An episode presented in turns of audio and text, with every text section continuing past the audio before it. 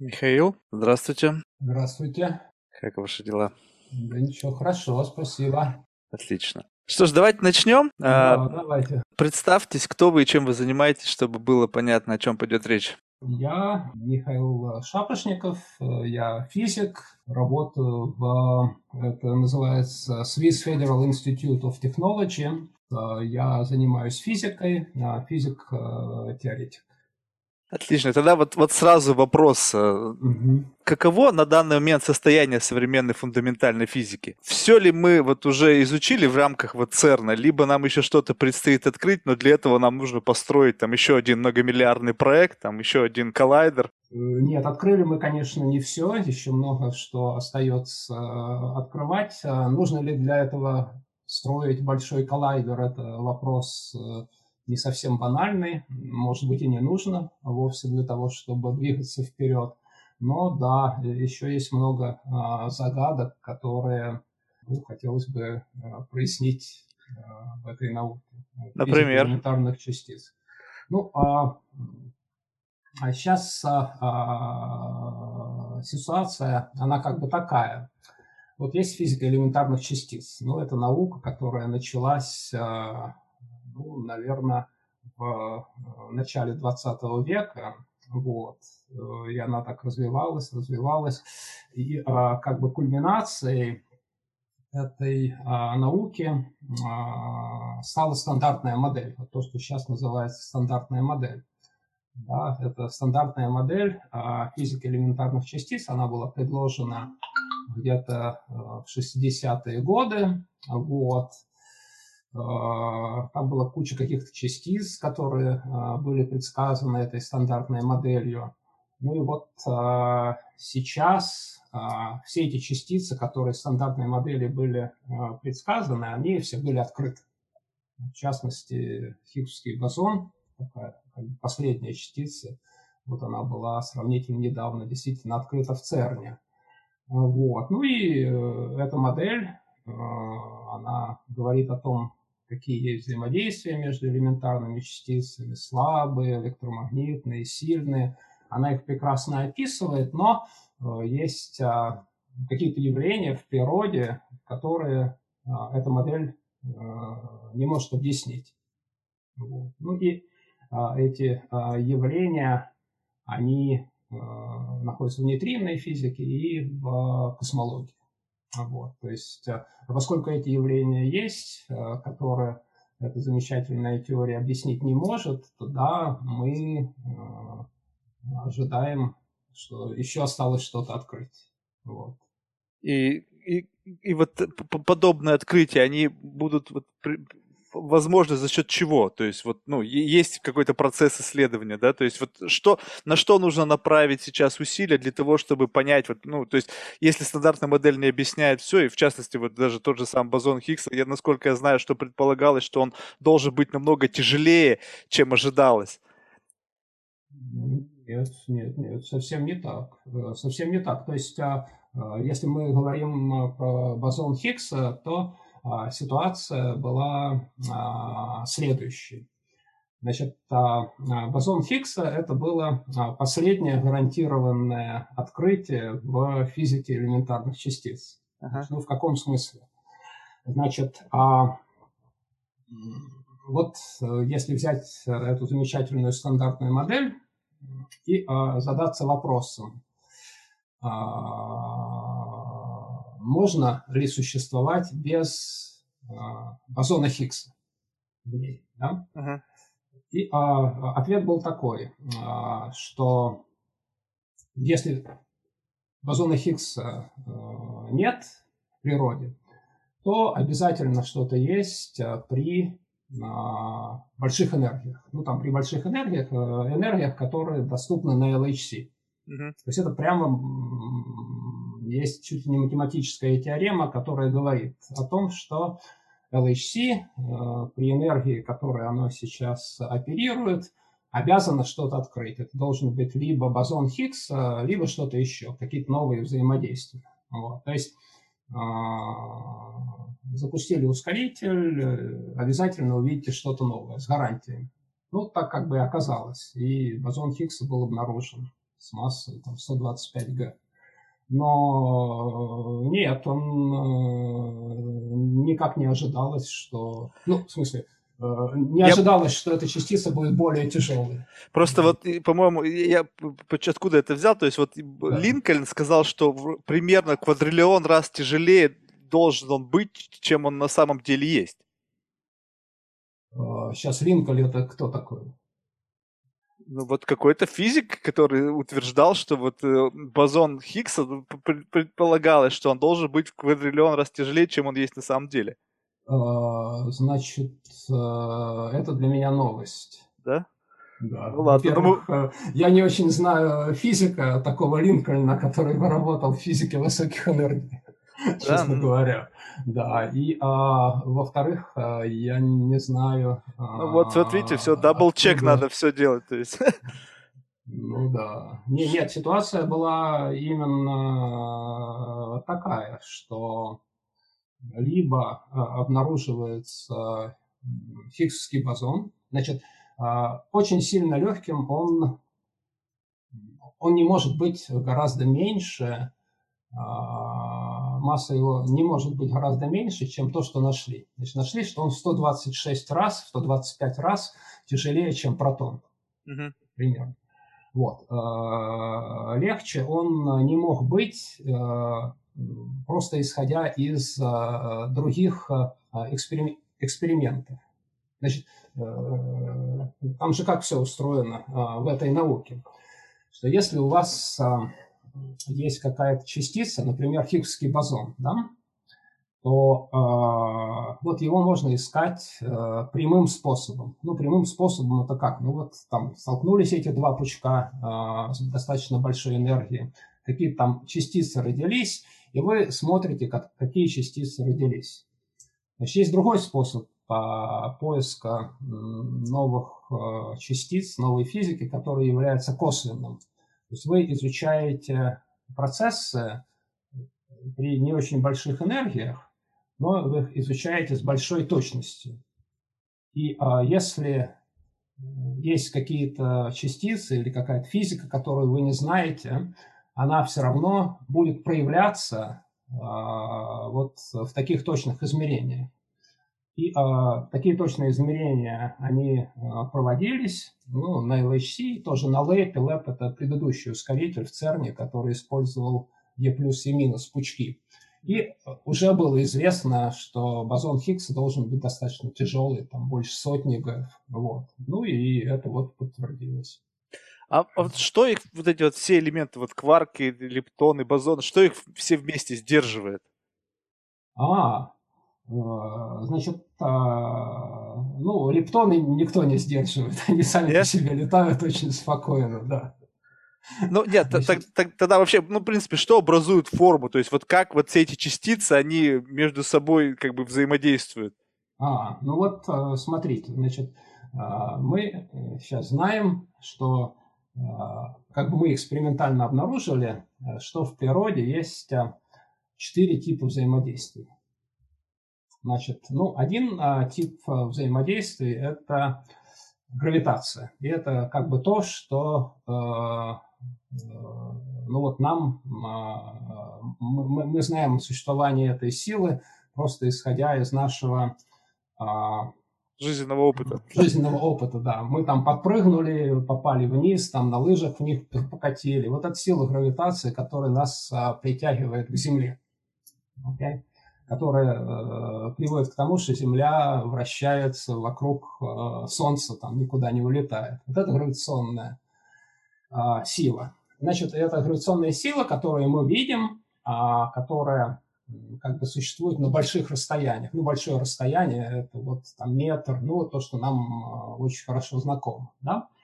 Значит, с точки зрения вот как раз физики элементарных частиц, а, гравитационные взаимодействия, они на самом-то деле являются самыми слабыми из существующих. И мы их видим просто потому, что uh, уже очень большие скопления этой массы. То есть там Земля, она весит там очень много тонн, правильно? Солнце там очень тяжелое. Вот. А если посмотреть, как друг с другом взаимодействуют элементарные частицы, то они, э, гравитационные силы между ними очень маленькие, гораздо меньше, чем взаимодействие, которые есть э, другие. Вот.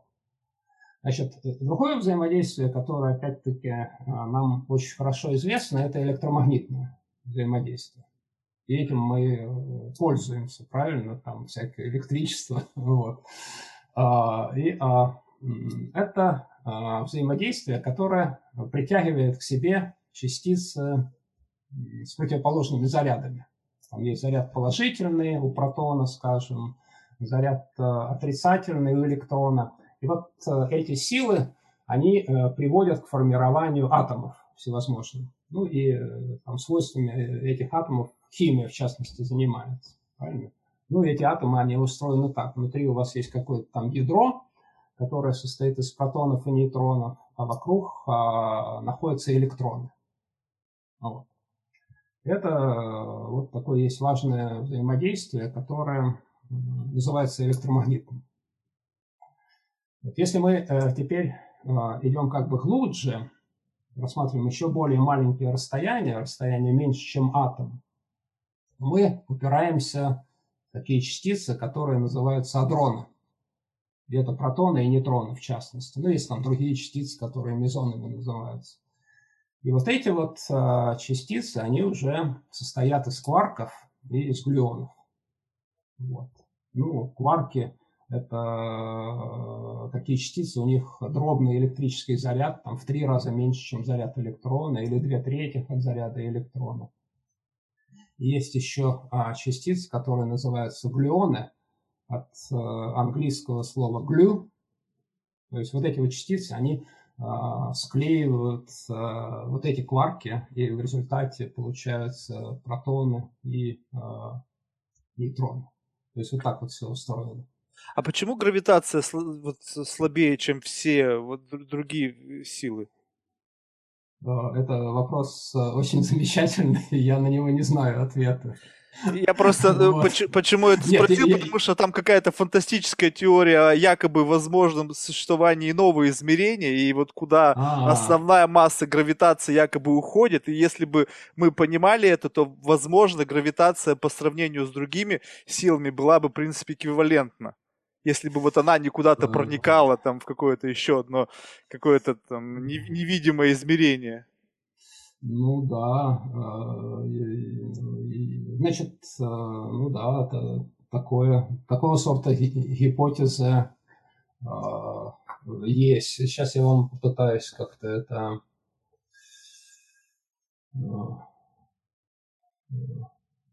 пояснить. Ну, то есть, а,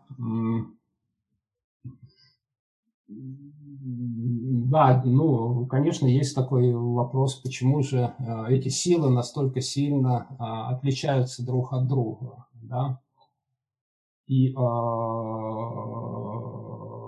как бы состояние науки состоит в том, что ну, пока это какой-то факт скорее эмпирический.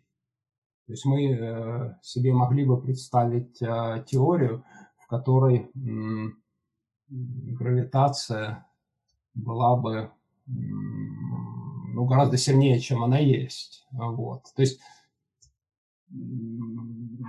это, э, сила всевозможных взаимодействий, да, она а, связана ну, как бы э, с параметрами, которые описывают эти взаимодействия. Вот э, параметр, который связан с а, гравитационной силой, он еще Ньютоном был открыт, когда вот всемирный закон притяжения, там есть такая ньютоновская константа. Вот, mm-hmm. вот Ньютон эту константу определил, вот, потом ее тоже а, определяли экспериментально, то есть она там известна. И, и эта константа, она а, вот такова, что действительно гравитационные а, силы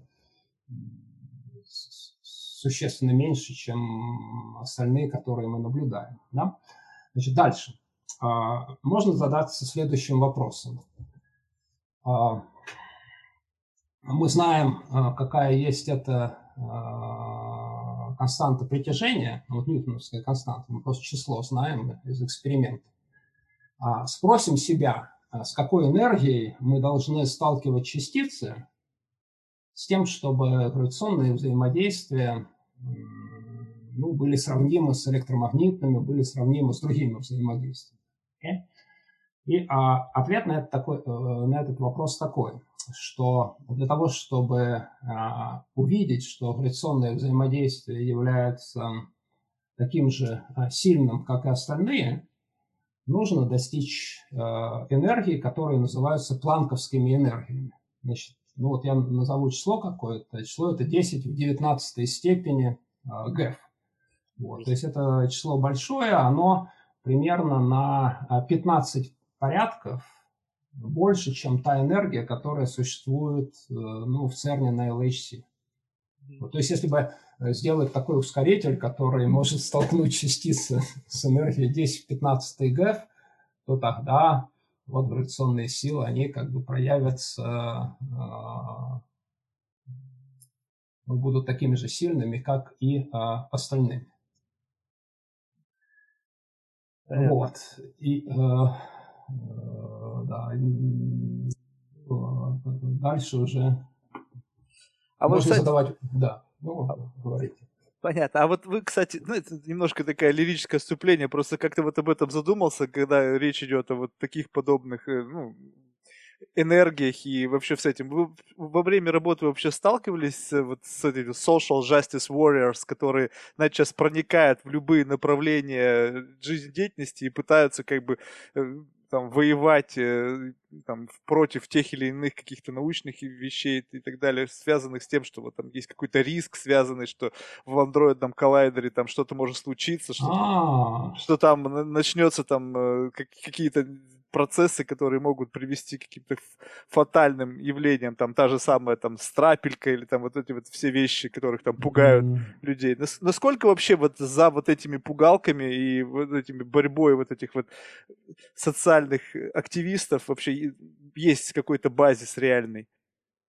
Ну, то, что вы сказали, определенно имело место. То есть а, совершенно конкретный случай, это был а, связан с, ну, с CERN и с постройкой LHC.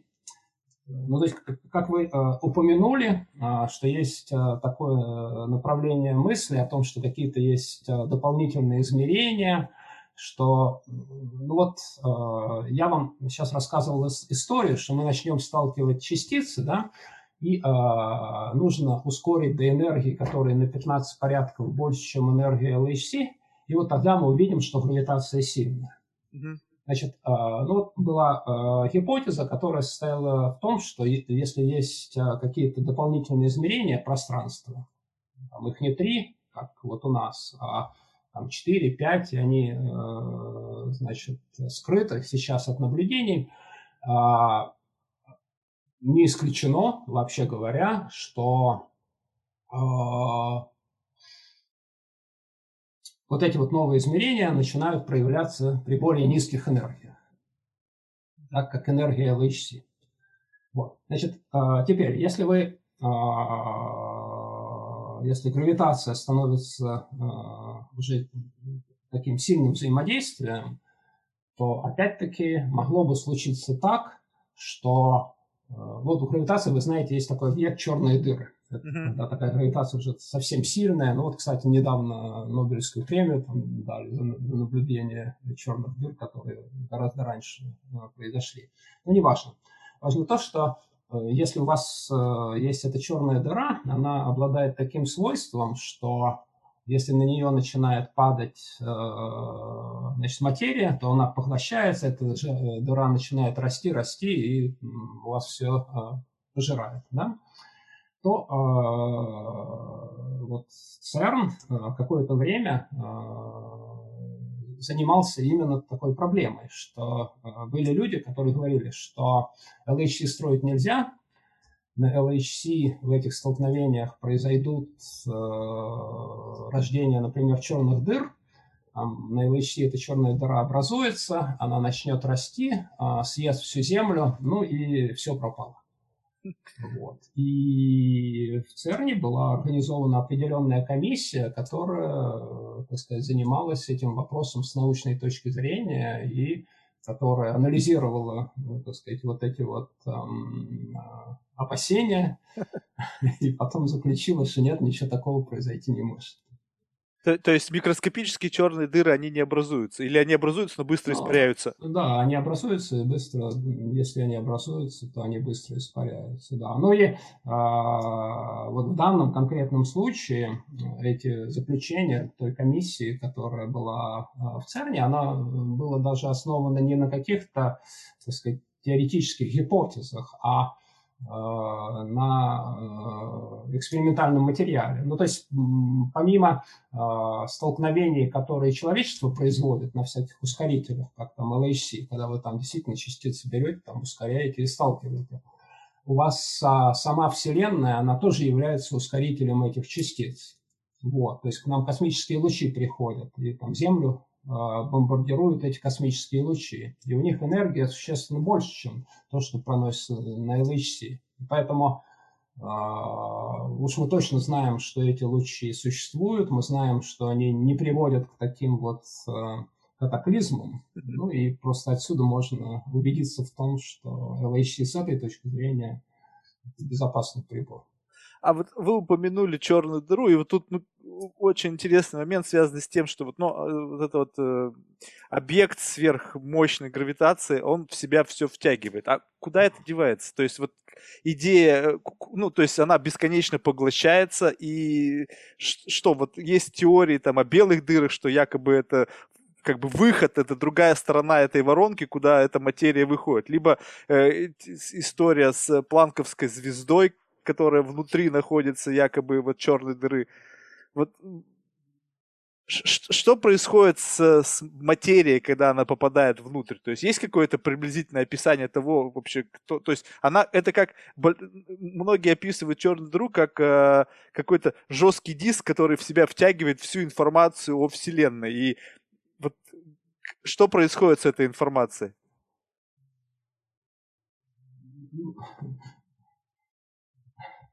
Ну, а, ну, по всей видимости, это инфа... Значит,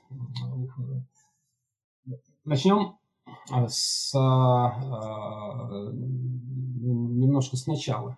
Значит, вот а, происходит у вас коллапс. Значит, значит у вас во Вселенной есть какие-то звезды, значит, эти звезды эволюционируют со временем. Значит, они звезды излучают свет, там внутри происходят всевозможные а, ядерные реакции. Okay? А, значит, с течением времени а, эти ядерные реакции а, затухают, ну, просто потому что вещества, там, гелия становится меньше внутри этих звезд.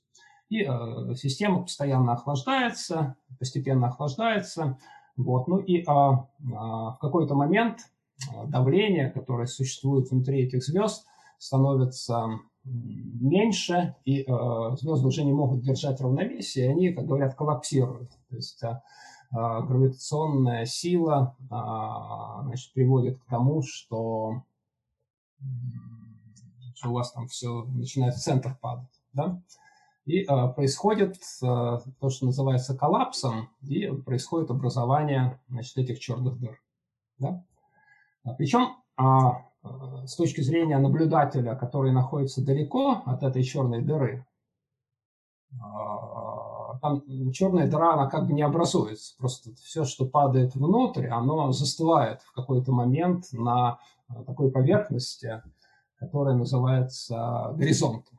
Горизонт событий. Вот, да, горизонт событий, то есть вот у вас там все остановилось. И а, с точки зрения а, внешнего наблюдателя, ну вот э, все застыло на, на этом горизонте событий, и дальше ничего не происходит. Вот. Значит, теперь, если вы в этот объект а, начинаете а, что-то добавлять, там, еще одну черную дыру или планету, а, там, или что-то, то у вас просто масса будет увеличиваться, и она будет расти. Okay? И, и никуда энергия не девается. Ну, то есть она все время будет оставаться в, значит, в этой области. И так будет расти, расти, но никакого не сохранения энергии здесь совершенно не происходит. Вот. Значит,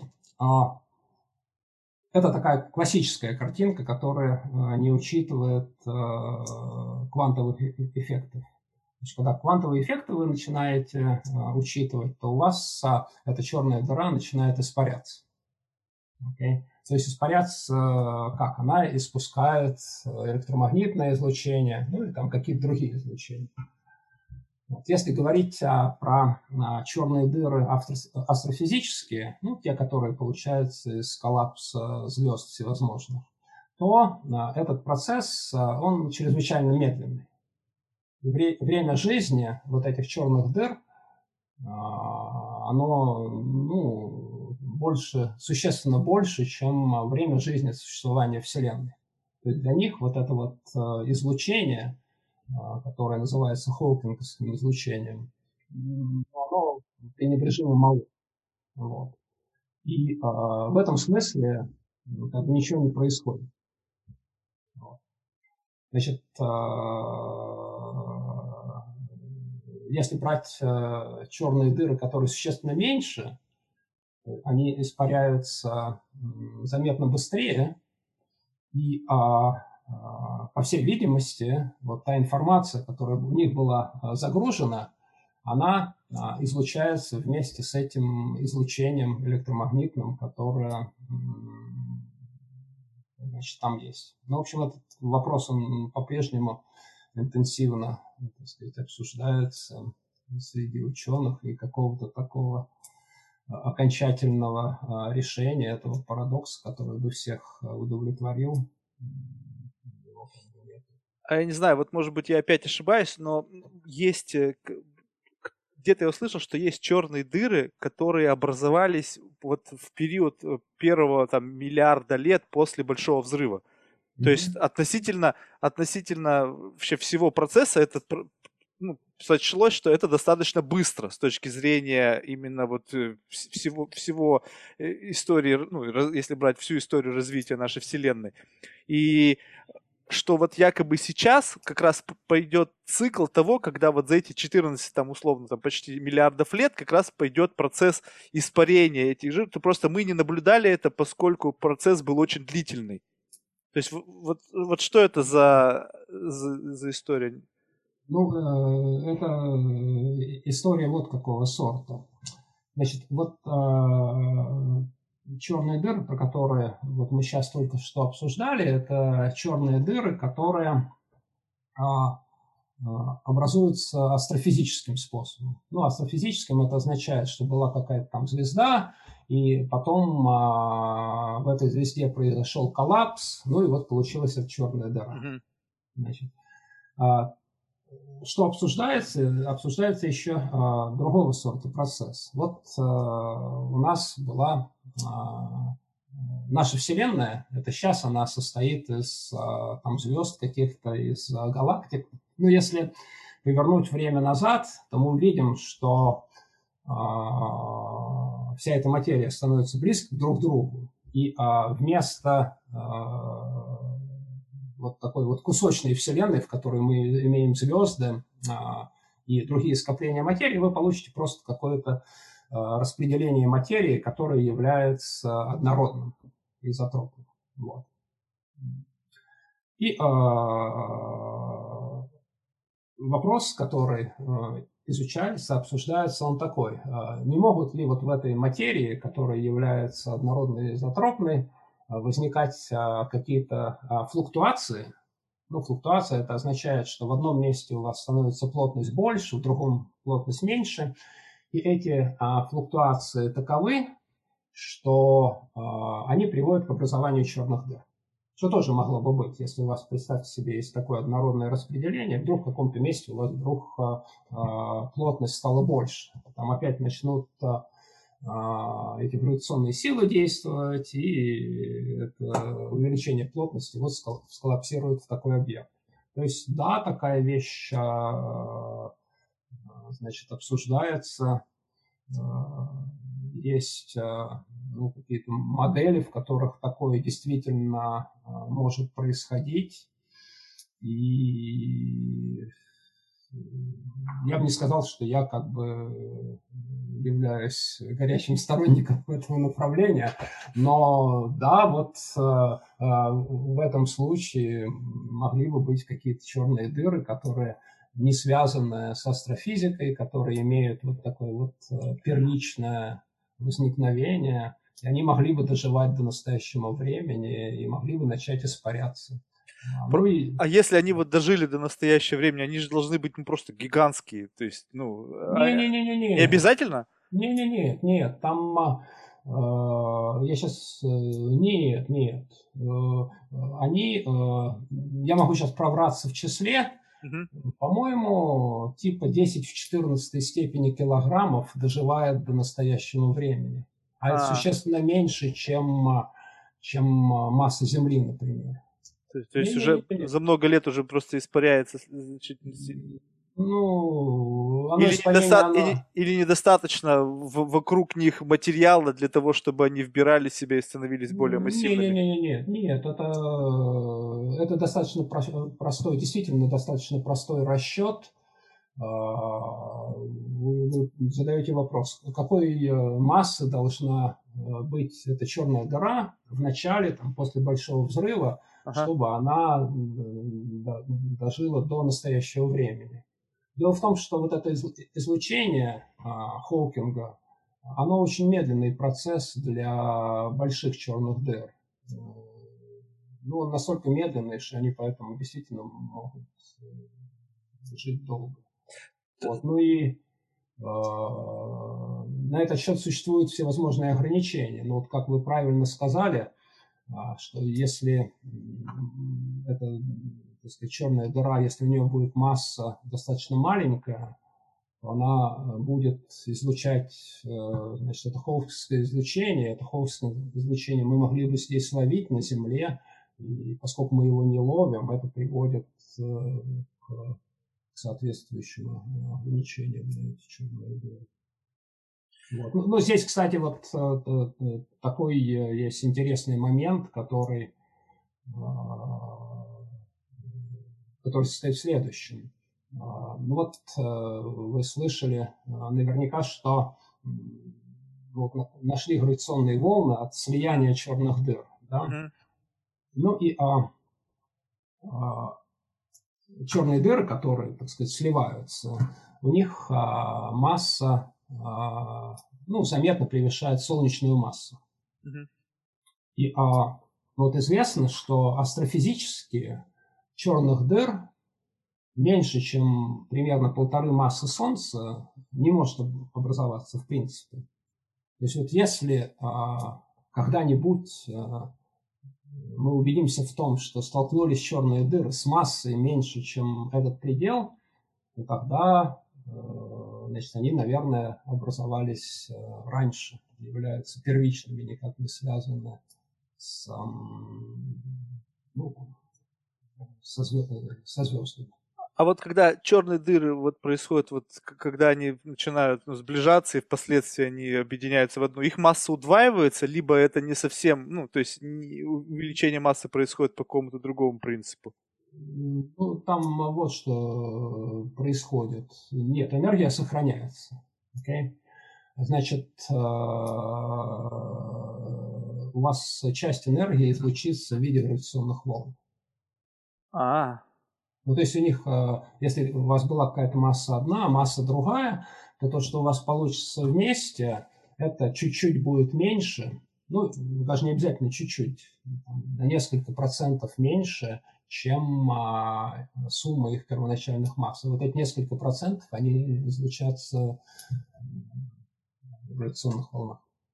А вот, ну, вот то, что эти вот гигантские интерферометры обнаружили вот эти вот э, да. гравитационные волны, это, это событие, оно как бы достаточно редко для ну, вот, наблюдаемой нами Вселенной. Почему? Ну, то есть эти же интерферометры, они же достаточно давно были сделаны, и поначалу там, в общем-то, ничего особо они не фиксировали. Ну, то есть вот такого прямо всплеска гравитационных волн долгое время не было. И вот это произошло. Вот эти вот события, когда черные дыры взаимодействия сливаются, это, это редкое для нашей Вселенной явление, либо просто у нас нет, то есть очень короткий период исследований, чтобы сказать, что вот эти события происходят намного чаще. Ну, э, нет, ну, говорить о том, что эти интерферометры были там очень долгое время, это как бы не совсем так, потому что э, вот, собственно, в тот момент, когда э, они дошли до уровня чувствительности определенного, они и увидели э, эти гравитационные волны. Но это когда а произошло? Просто... Это 2014 ну, это год, да? Да но уже 2020-2021. То есть, а, это, ну, а, вы в этой То есть, то, то, в том плане, что эти события, ведь, э, насколько а, я понимаю, ну, гравитационные волны, они пронизывают всю нашу Вселенную. Да-да-да. Нет, и, и это они... должно происходить постоянно. То есть сейчас мы должны да, с большей да. частотой наблюдать да. подобные явления все чаще, чаще и чаще. То есть да, сейчас да. они уже снова фиксировали Ой, подобные сейчас явления. они кучу фиксировали а, да? этих событий. Конечно, конечно. Сейчас они наблюдаются, ну, я не знаю, ну чуть ли не каждую неделю. Ну, а это, это сейчас они видят, конечно, гораздо чаще. И этих а, событий, которые было, ну, первоначально было там два, вот, ну, их сейчас, конечно, гораздо больше. Уже есть и статистика, и там есть разные, э, разные массы этих черных дыр, которые они наблюдают. Там наблюдают даже столкновения не только черных дыр, а там, черные дыры нейтронной звезды. А, то есть э, это уже как бы превратилось в способ изучения Вселенной, если хотите. То есть это нет, это не единственное событие. Но вот, э, кстати, вот по поводу э, наблюдения за черными дырами, их ведь, получается, можно обнаружить только за счет того, ну, я имею в виду наблюдать за счетом какой-то да. техники, только тогда, когда эта черная дыра начинает затягивать в себя какой-то объект, и вокруг него образуется да. какой-то газовый газ, который затягивается, начинает нагреваться и сформировать какой-то, э, ну, а, вокруг него светящийся объект. Ну, то есть, э, иначе бы ведь э, мы, мы бы их не видели. То есть... Э, Нет, ну это сейчас это не совсем так, потому что э, вот именно столкновение черных дыр у вас вокруг ничего нет. Нет, есть, это, а... это точки с точки зрения, как бы, когда мы понимаем, что гравитационно можно это обнаружить, но у, да. сделать фотографию, ведь этого ну, невозможно. То есть, ну, вот да. я, я говорю про вот те фотографии, которые недавно а. появились. Угу. То есть получается, что сейчас э, люди делают снимки вот этих черных, черных дыр только в том случае, если она активно затягивает да, в себя что-то. Да, Но да, фактически да, да. этих э, в наблюдаемой нами Вселенной этих черных дыр может быть намного больше, просто они сейчас не активны ну, с точки зрения э, поглощения каких-то материй, и поэтому мы их не видим. Ну, ну, ну, ну да, но, но этих черных дыр, э, которые мы как бы видим, а, считается, что, скажем, в центре каждой галактики есть такой объект.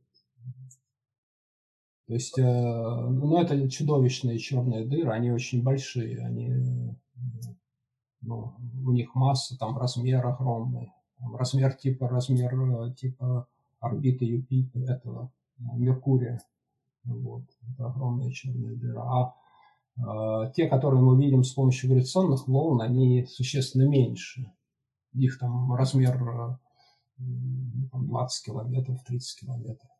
Совсем маленький.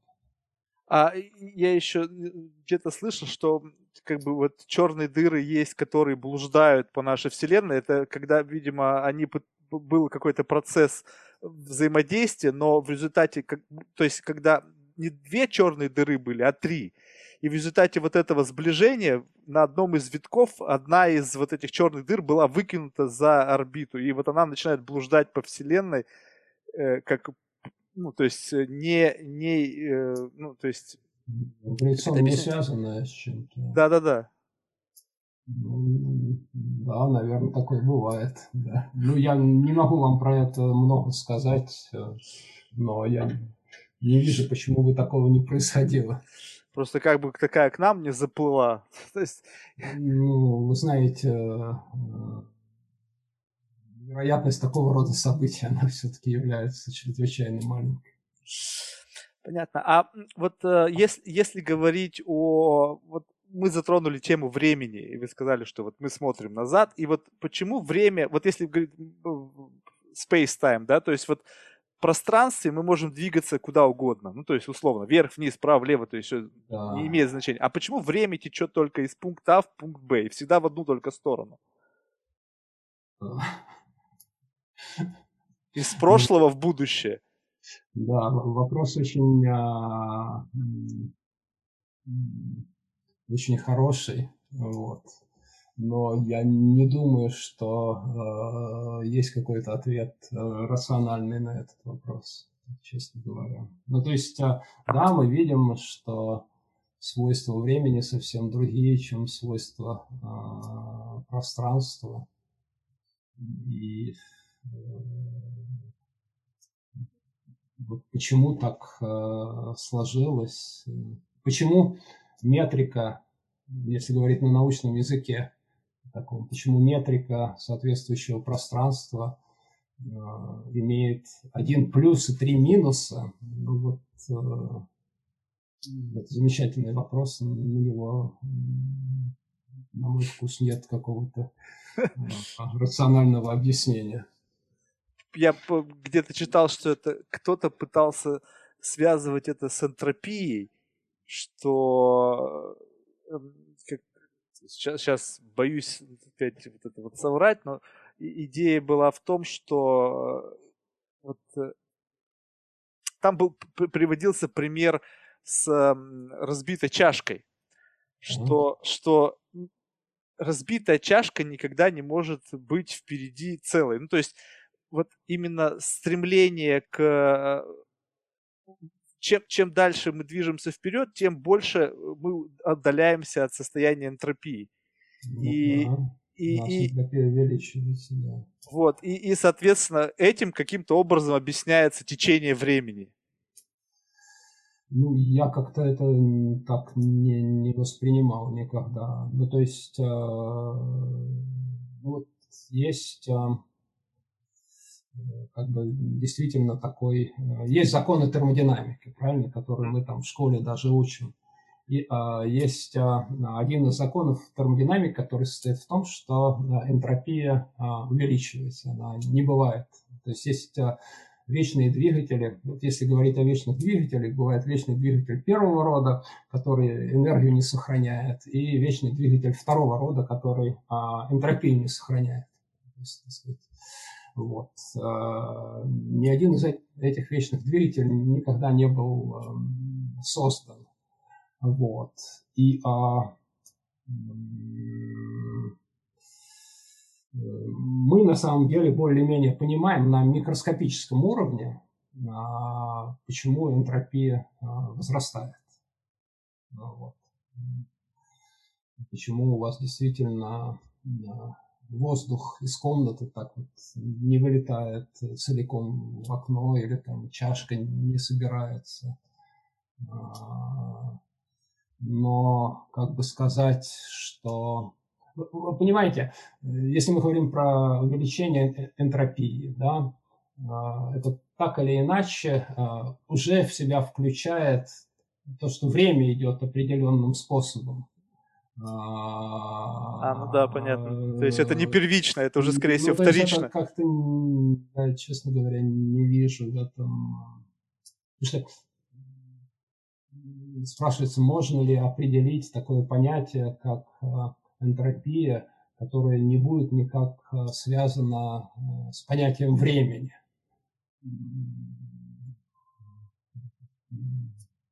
Ну да, наверное, невозможно. Кажется как мне кажется. Okay, я... есть, э, вы задаете очень хорошие вопросы, на которых... Э, э которых нет ответа. Понятно. Okay. А вот, ну, также мы вот, ну, если говорить о антивеществе, да, то есть что является тоже природой вашего изучения, насколько я знаю, да, да. вот, вот, ну, насколько я понимаю, большой взрыв, если говорить о том, что как, как оно по идее должно было бы быть, он должен был создать равное количество вещества и антивещества. То есть если мы говорим, что вот есть... Но почему-то произошло так, что количество вещества получилось больше, чем количество антивещества. И в результате того, что вот это одно другим поглотилось, единичка большего осталась, из этого вот этой единички вещества получилось все, что мы сейчас имеем. Вот, вот как, как, как это можно объяснить, вот, ну, просто вот, э, если говорить о том, что это должно быть, либо не должно быть эквивалентно постоянное присутствие вещества и антивещества?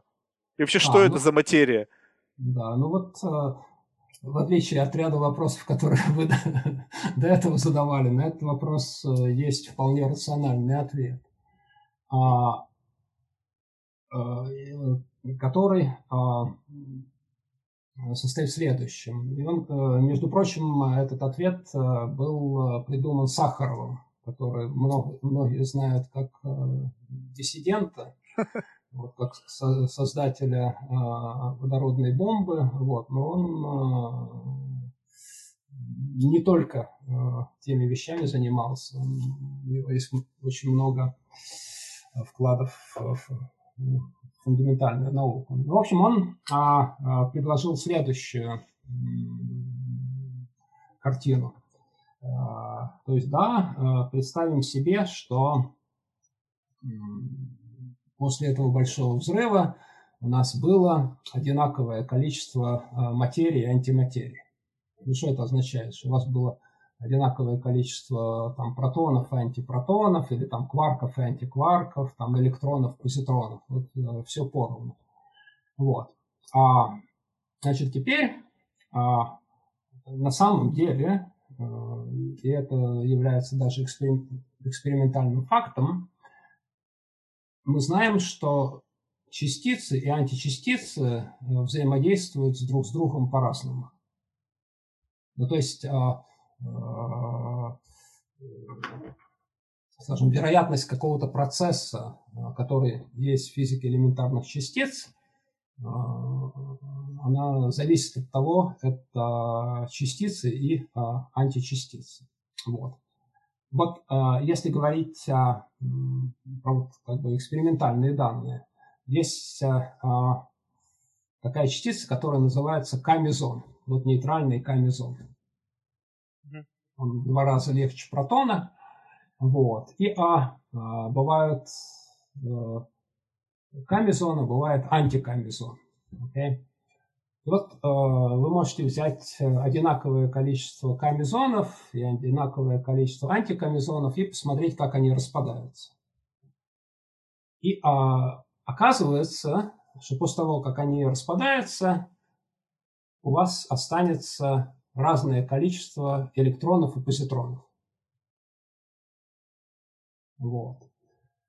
А, это означает, что э, если вот эти камезоны э, распадаются, то в результате э, процесса их распада у вас получится, скажем, больше позитронов, чем электронов. Ну и вот, собственно, эта идея и переносится на раннюю Вселенную что у вас происходят какие-то процессы, в результате которых возникает разница между материей и антиматерией. У вас чуть-чуть больше протонов получается, чем антипротонов. Потом Вселенная охлаждается. А, протоны и антипротоны аннигилируют. Ну или там кварк и антикварк, неважно. Но поскольку одних было немножко больше, чем других, а, они не находят себе пары и остаются. Ну и вот, э, собственно, это э, приводит к тому, что наша Вселенная содержит больше вещества, чем антивещества. А вот это антивещество, оно вообще в какой форме сейчас содержится? То есть что оно сейчас, сейчас представляет? Если мы говорим о том, что вещество, оно образовало все, что мы сейчас видим, то есть да, всю видимую да. Вселенную, то вот антивещество, оно, оно вот, ну, то есть оно в, каком, в, каком, в какой форме пребывает сейчас? Оно пребывает э, в такой форме, что оно сейчас оно образуется только в результате столкновения обычных частиц. Ну, то есть, а, что я имею в виду? А, ну вот э, есть протоны, там, к примеру, да, или есть электроны, вот, ну, которые могут там излучаться где-то в тех же звездах. Вот. И а когда эти протоны ударяют, например, по э, земной атмосфере, поскольку у них энергия достаточно большая, они рождают какое-то количество антивещества. Вот, и это как бы все, что у нас есть. Либо мы можем искусственно это делать. Там, на каких-то ускорителях, там, в ЦЕРНе, например, протон и протоны сталкиваются, два протона, и там в результате этого столкновения получается куча всякого антивещества. А вот, ну, в какое-то время это была какая-то, ну, я не знаю, может быть, опять ты сейчас заблуждаешь, но была тенденция на поиск этой вот антиматерии, да, то есть в, в чем был, как бы, смысл вот поиска антивещества, вот, как бы, а, веще... для чего было, вот, в чем был смысл, направленный на поиск вот, вот этих анти, ан, а, антивещества, то есть ну, э, ну, ну, смотрите, вот э, поиск, э, он был связан с, с такими вот, вот вещами. То есть вот есть это стандартная модель, да, про которую мы говорили.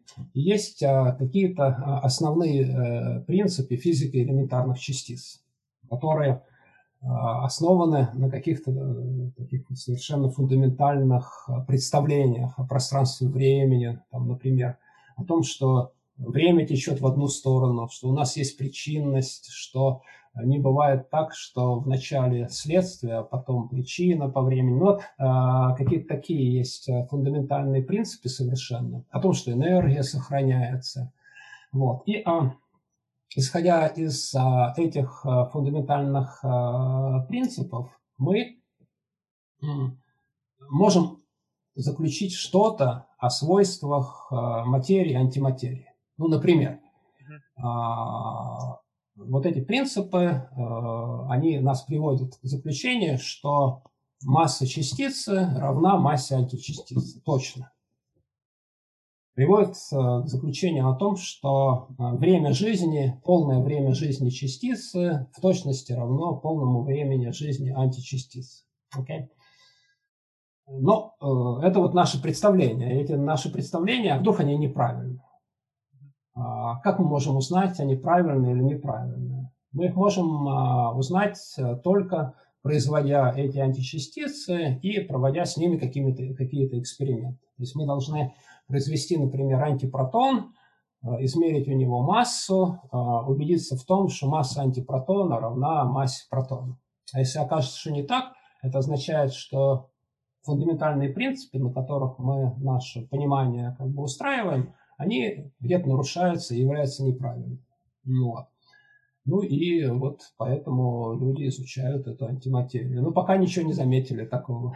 А вот я, я тут не совсем понимаю, то есть, может быть, мой вопрос прозвучит глупо, но если анти, то вес должен быть, как бы, получается, отрицательным. Нет, это только, Нет? Это, это к массе не относится. А как тогда? То есть, если, то есть, э, если существуют два объекта с mm-hmm. ну, разными, получается, зарядами, да, но с одинаковой массой. И в то же время да. говорится о том, что это как бы часть единого целого. Ну, ну вот, анти и, и да. вещество, и антивещество. То есть, по сути, суммарный вес должен быть больше в два раза, но ведь это не так.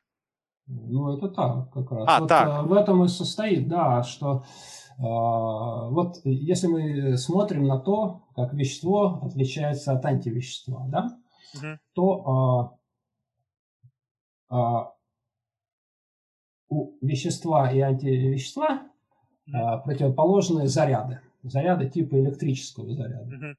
Но масса у них а, точно такая же. Должна быть. А, это... В моей, в моей голове это почему-то не, не укладывается. Я а сейчас вот... попытаюсь, может быть, понять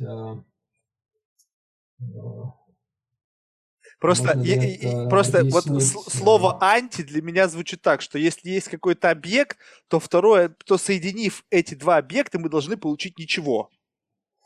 А, вот нет, оно не так. А, не так. Нет, нет, не так получается. Не так получается. А, то есть, если вы возьмете протон и антипротон, вы их вместе столкнете, то у вас образуется в конечном счете а, куча фотонов, там какие-то электроны, позитроны, энергия будет сохраняться. То есть у вас Э, полная энергия э, первоначального состояния и полная энергия э, конечного состояния будут одинаковы, и эта полная энергия будет равна двум массам протонов. А, ясно. А что тогда и... черная материя? Если вот мы говорим, что вот а. есть антиматерия, и вот тут какой-то вот еще черная материя вдруг у нас возникла, да. Ну, это вот что такое. Это как раз а, тот Э, ингредиент, который не объясняется стандартной моделью физики элементарных частиц. Значит, а, а, темная материя, это вот что такое. Ну, ну, прежде чем начать а, объяснять, что такое темная материя, мне а, нужно сказать, а, откуда мы знаем, что она есть. Ага. А, значит, Э, вы можете проводить э, всевозможные наблюдения э, во Вселенной. Ну и вот а наблюдения, есть много всяких наблюдений, которые говорят о том, что должна быть еще какая-то материя, которой мы не знаем еще, что такое. Вот, наверное, наблюдение, которое проще всего объяснить, оно такое. Вот вы смотрите на какую-нибудь галактику, да? но она там светит светом, и Потому как она светит светом, вы можете посчитать, сколько там звезд внутри. Ага. Более того, даже можете оценить массу этих звезд. Okay? То есть, вот посмотреть на, посмотрев на излучение света, вы можете э, вычислить э, массу этого объекта. Okay? uh После этого вы можете проделать следующее наблюдение. Вы э, возьмете какой-то объект, который к этой галактике ну, пусть принадлежит, но он как-то двигается. Там какая-то другая галактика или какая-то звезда, да? И а, вы можете массу этой же галактики оценить, наблюдая движение этого объекта. Mm-hmm. И а, то, что получается, это то, что две массы не равны друг другу. Та, которую вы получаете, исходя из света, который излучает галактика, оказывается меньше, заметно меньше, несколько раз, чем та масса, которую вы получаете из наблюдения движения. Okay?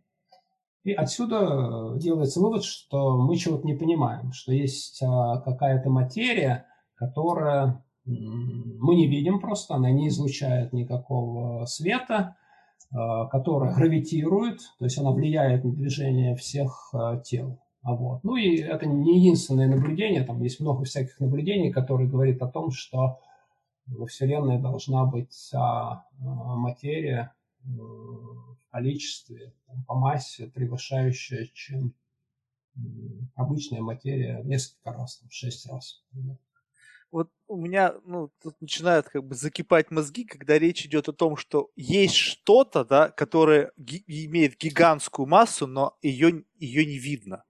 Вот, вот, вот как это можно объяснить? Вот, ну, просто обычному человеку, который не, не изучает физику на таком фундаментальном уровне, что есть нечто невидимое и неощущаемое, да, ну, я имею в виду, если брать в расчет человеческие какие-то органы обоняния, осязания и так далее, но это нечто такое гигантского масштаба и такое массивное, что оно фактически является, грубо говоря, подушкой, на котором лежат галактики, там, черные дыры, звезды и так далее.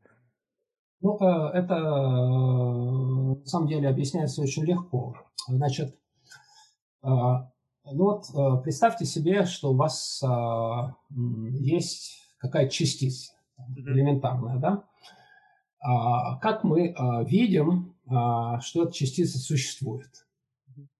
Мы легко это видим для частиц, которые достаточно сильно взаимодействуют, как электрон, там, протон. То есть, например, если у вас а, электрон или протон пролетят через а, там, воду с большой скоростью, то они там пузырьки оставят. Вот так, пузырьковая камера была, которая, значит, позволяла эти частицы находить. Значит, а есть частицы, которые не обладают взаимодействиями ни сильными, ни электромагнитными, а взаимодействуют очень слабо. Вот нейтрино является одной из таких частиц. Вот э, если нейтрино, а, вот нейтрино, которое на Солнце образуется, оно пролетает через Землю, вообще ни разу не взаимодействует. Вот. Поэтому, э, если частица э, взаимодействует вот таким вот исключительно слабым образом, то ее экспериментально обнаружить очень трудно. Okay? То есть в этом смысле, что если есть какая-то частица, которая почти не взаимодействует, представьте себе частицу, которая вообще никак не взаимодействует, ну и вы ее не увидите никогда. Вот, тогда это вообще вещь в себе, правильно? А вот, значит, но теперь а, вы говорите, их же очень много во Вселенной, в пять раз больше, чем обычная а, материя. Значит, а, здесь а, почему мы этого не видим? А, по следующей причине. Вот давайте а, всю материю, которая у нас есть, которую мы наблюдаем, протон, там нейтроны, а, распределим по Вселенной однородным образом. Угу. Что мы увидим? Мы увидим, что у нас есть один протон в кубическом метре. Угу. Ну, представьте себе, вот у вас в кубическом сантиметре находится воды – огромное количество протонов, 10 в 24 степени, число Авогадро, так называемое. Вот. А если э, взять кубические метры, там всего один протон, вы его там никогда в жизни не найдете. Очень трудно. Ну вот. А теперь представьте себе, что эта темная материя распределена а, по Вселенной более-менее однородным образом. Ну и что вы получите, что у вас а, одна частица или несколько частиц этой темной материи находятся в одном кубическом метре, ну и, и вы не видите ничего. На самом деле больше там, но я, так сказать, немножко э, огрубляю. А природа происхождения вот этих, то есть есть понимание, что это за частицы, то есть их просто обозвали как темная материя пока, да, и, и... Да, да, их обозвали темная материя. Почему? Потому что Э, ну, не видно ничего. Э, она как бы не светит, вот. И э, вот поэтому ее назвали темная материя. А, а есть, ну, то есть понятно, что каким-то образом это влияет там ну, гравитационно, да, тоже за счет большой массы. А еще есть какие-то гипотезы, которые говорят о том, как это может влиять, допустим, ну вот на Землю, на, на людей. То есть это, это опять же из, из истории с нейтрино, что настолько да. низкие, настолько разряженные, что фактически никак не взаимодействуют с, с материей. Да, да, да, да. Да, да, но э, значит, она для Вселенной это, это темная материя как бы очень важна, и она на самом деле важна даже для нашего существования, потому что а, значит, это, ну, ну, вот у вас есть, есть, есть такая материя, которая действительно слабо а, взаимодействует друг с другом. Вот оказывается, существование такой материи очень важно для формирования структуры во Вселенной. То есть, э, как у вас организуется структура, которые нам тоже нужны. Нам нужно, чтобы там галактики были, Солнце, вот, для нашего существования. А, и это начинается все с темной материи. Она начинает значит, кластеризироваться, а потом уже туда насасываются протоны и нейтроны. Вот. Но да, такой канонический вариант, что она кроме этого больше ничего не дает. И вот э, и вот все, все это могло бы объяснить вот эта вот э, теория всего, да, и, и насколько, нас, насколько, насколько вообще вот это, ну, то есть, либо это вот э, что-то недостижимое, либо все-таки когда-то э, физи, физики придут к какому-то общему пониманию вот такого глобального устройства мира объединив все в какую-то единую ну, модель. Я надеюсь, да, я надеюсь, что это когда-нибудь случится. Вот. А Но... А какие основные проблемы сейчас препятствуют этому? Ну, э, на мой вкус, это э, отсутствие экспериментальных данных. Ну, ну, то есть я вам скажу, э, так сказать, более аккуратно, наверное, э, то, что я имею в виду. вот если мы говорим про темную материю, да, а, вот сейчас а, существует а, сотни, если не тысячи объяснений этой темной материи. Okay. Значит, одни, одни физики считают, что это такая-то частица, другие физики считают, что это другая частица. И а, все эти частицы, да, да, они действительно могут э, объяснить вот те экспериментальные данные, которые у нас есть. Да? Но этих экспериментальных данных реально не так уж и много. Вот, то есть э, какого-то недостатка в теоретических э, гипотезах э, здесь нет. А э, что хотелось бы, это хотелось бы следующее, что вот мы произвели какой-то эксперимент и нашли, что это именно вот такая частица, а не другая.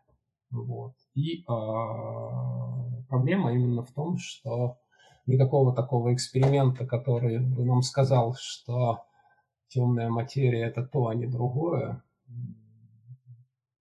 пока нет. Вот, ну, вот у вас же есть какой-то проект, вот э, ШИП, да, правильно? Да, да. Вот он как раз направлен на поиск новых э, фундаментальных взаимодействий и вот слабо взаимодействующих частиц, да? Да, да, совершенно точно. Вот расскажите, что, что, что это за проекты? То есть вот это как раз то, о чем вы говорите, что недостаток именно таких проектов препятствует ну, нет, э, я не говорю, что недостаток проектов. Проекты есть, вот в частности наш проект есть. Ага. Вот. Э, э, но этот проект, он еще не реализован.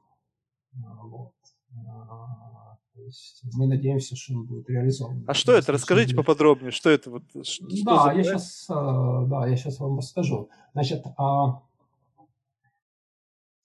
ну вот, как я уже говорил, э, есть стандартная модель, да, и все частицы в этой стандартной модели, они все открыты. Вот Хиггский бозон открыт, там все кварки, все на свете было открыто. И как мы с вами обсуждали, а эта стандартная модель э, не объясняет всего. Она не объясняет, в частности, темной материи, которую мы сейчас с вами обсуждали. Она не объясняет, э, почему у нас во Вселенной больше материи, чем антиматерии. Это мы тоже с вами не обсуждали, уже обсуждали. А стандартная модель еще не обсуждает э, еще один факт, который является очень важным, который связан с физикой нейтрино. То есть, а если взять стандартную модель, то нейтрино в стандартной модели это частицы, которые имеют массу равную нулю. То есть они распространяются со скоростью света. А, и а, ну, не только это, оказывается, что нейтрино разных сортов, есть разные нейтрино, связанные с электроном, с мионом. В стандартной модели эти нейтрино не переходят друг в друга. Вот, то есть это как бы а, три факта таких экспериментальных, которые а, нам показывают, что стандартная модель не полна. Вот.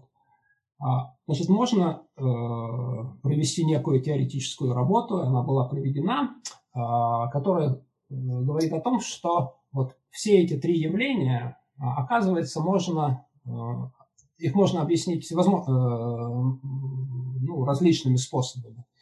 Но а, вариант, который является как бы самым минимальным, ну, в том смысле, что у вас а, никаких новых частиц почти не вводится, он а, состоит в том, что а, нейтрино на самом деле являются массивными. Okay? Вот. И а, нейтрино это такая частица, она а, интересная в каком смысле, что если у вас нейтрино летит в одну сторону, то она как бы крутится только в определенную сторону. Мы говорим, что это левая нейтрино, а антинейтрино правая, то есть она как бы крутится в другую сторону. А если нейтрино имеет массу, то там есть и левая нейтрино, и правая нейтрино. Вот. То есть это такая вот там, модификация стандартной модели. Ну и вот оказывается, что э, если нейтрино все сделать массивными, то можно все понять. Можно понять, э, почему во Вселенной больше материи, чем антиматерии. Можно понять, что это будет э, за что такое темная материя. Это тоже, оказывается, одна, одно из массивных нейтрин. Вот. Ну и а, одна из возможностей проверить а, такую теорию – это сделать вот эксперимент, который вы упомянули. SHIP. SHIP – это аббревиация э, Search for Hidden Particles по-английски. Значит, вот эти вот новые частицы, они очень-очень слабо взаимодействуют, и поэтому их трудно искать. Вот. У них массы могут быть небольшие совсем, такие же, как у протонов. То есть для того, чтобы такие частицы рождать, вам не нужно делать какие-то супер большие ускорители. То есть вы как, бы должны идти в другом направлении. Вместо того, чтобы а, увеличивать и увеличивать энергию, чтобы рождать более тяжелые частицы, вам нужно иметь как можно больше столкновений для того, чтобы производить эти частицы, которые слабо взаимодействуют. Здесь игра очень простая. А, представьте себе, что у вас а, какое-то событие происходит в одном миллионном случае чего-то. Ну, тогда вам нужно побольше миллионов этих событий произвести, тогда вы что-то увидите. Ну, э, собственно, а, вот здесь есть идея эксперимента. В ЦЕРНе есть ряд ускорителей. А, значит, LHC – это тот, который сейчас наиболее известен, который а, вот его с протоны сталкиваются при энергии там, 7 ТЭФ. Вот. А инжектором для этого ускорителя является SPS, другой ускоритель. Он тоже очень известный, на нем дублевые бозоны были открыты. А вот. Э, это ускоритель э, протонов. Он имеет большую интенсивность, то есть он может много протонов одновременно ускорить, а, но меньшую энергию. Вот. Но он используется как э, инжектор LHC. Вот эти протоны в LHC попадают, и потом там сильнее ускоряются. Вот. А здесь вся идея состоит в том, чтобы использовать этот ускоритель SPS поскольку у него большая интенсивность, он а, будет а, производить много всяких событий, и поскольку он их производит много событий, то на фоне этого большого числа событий можно искать всякие редкие процессы. Ну, вот, в частности, вот эти вот новые нейтрины можно будет э, искать. То есть, э, то есть я правильно понимаю, то это просто идея заключается в том, чтобы построить внутри вот этого уже существующего ускорителя детектор еще один, который будет именно концентрироваться на да. поиск вот подобных взаимодействий. Да-да-да. Но не внутри, а там вне. Ну, ну я имею в виду, да. У вас там есть колечко, от этого колечка нужно отвести э, beam transfer line, где вот этот вот... Э, ну, я имею в виду, что детектор. в рамках вот этой да. системы построить да, да, еще да. один детектор. Да, а да. вот вот вообще, в принципе, вот когда, ну, э, э, кто финансирует подобные проекты? То есть это коллаборация нескольких государств, то есть и, и основная идея финансирования подобных проектов это как бы фундаментальные научные исследования, но есть ли в этих исследованиях какая-то прикладная часть с точки зрения того, что эти исследования лягут в основу каких-то коммерческих проектов в будущем? Либо это чистая наука вот без последующего какой-то конвертации в какие-то ну, ну, технологии э, или еще что-то? Ну, понятно. Нет, ну вы знаете, что всегда есть спин э, с этих фундаментальных исследований. Э, то есть в этом смысле, что э, какие-то технологии новые возникают. Ну вот, например, ЦЕРН гордится тем, что э, World Wide Web был там э, предложен. Это же огромное влияние на, на все. Так сказать, оно пошло из э, исключительно научных э, самых желаний. Вот. Ну, а здесь вот все, все интернетом пользуются. Правильно? Вот. Ну, и это только единственный э, пример. А так, вы понимаете, что здесь происходит, окей? То есть э, вот для того, чтобы сделать такого сорта эксперимент, как ШИП или какой-то э, другой эксперимент, вам приходится много чего-то придумывать. Okay? Есть а, большое количество людей, а, умных очень, которые этим увлечены. И а, их а, увлекает вот именно раскрытие загадок природы. И вот именно от этого они становятся возбуждены, они excited, они, так сказать, э, и они двигаются в этом направлении, потому что у них есть такая мотивация, которая первоначально никак не связана ни с каким коммерческим успехом, ни с чем. Но а, раз вы делаете что-то новое, то у вас э, что-то новое возникает. Это новое начинает э, да, но вот это, это все невозможно без финансирования. То есть вот да, как, все, как вот, кто, кто финансирует вот подобные вещи? Потому что я полагаю, что вот построение да. нового детектора это колоссальные финансовые затраты. Это, ну, конечно, то есть это, это очень сложно как с точки зрения и воплощения, так и с точки зрения финансирования. То есть как, как, что нужно сделать, чтобы получить финансирование, под, вот, допустим, под ваш проект? Да, ну вот э, в нашем конкретном случае здесь есть э, две компоненты. Значит, одна э, компонента, она связана с, э, ну вот если говорить про ЦЕРН, okay? то есть э, в ЦЕРНе эксперименты сами не финансируются, а финансируются facility. Facility это имеется в виду э, ускоритель. Вот. В данном случае от ЦЕРНа хотелось бы иметь э, э, компоненту здания, там, соответствующие. Э, значит, эти здания, они идут под названием в данном конкретном случае BDF, это Beam Dam Facility. То есть это от этого ускорителя SPS строится отросток соответствующий, по которому, значит, пойдут эти протоны, и которые будут ударять там в соответствующую мишень. Вот то есть а, эта вещь, она весьма дорогая, и э, она там, в данном случае порядка 150 миллионов. А, вот. И а, это, э, если случится, значит, это будет часть, которая связана с финансированием ЦЕРНа самого. Ну, ЦЕРН – это организация, которая финансируется странами-участницами, которая имеет годовой бюджет, ну, очень большой, порядка миллиарда швейцарских франков, которые там идут ну, не только на зарплату, но и на э, соответствующие э, значит, facility.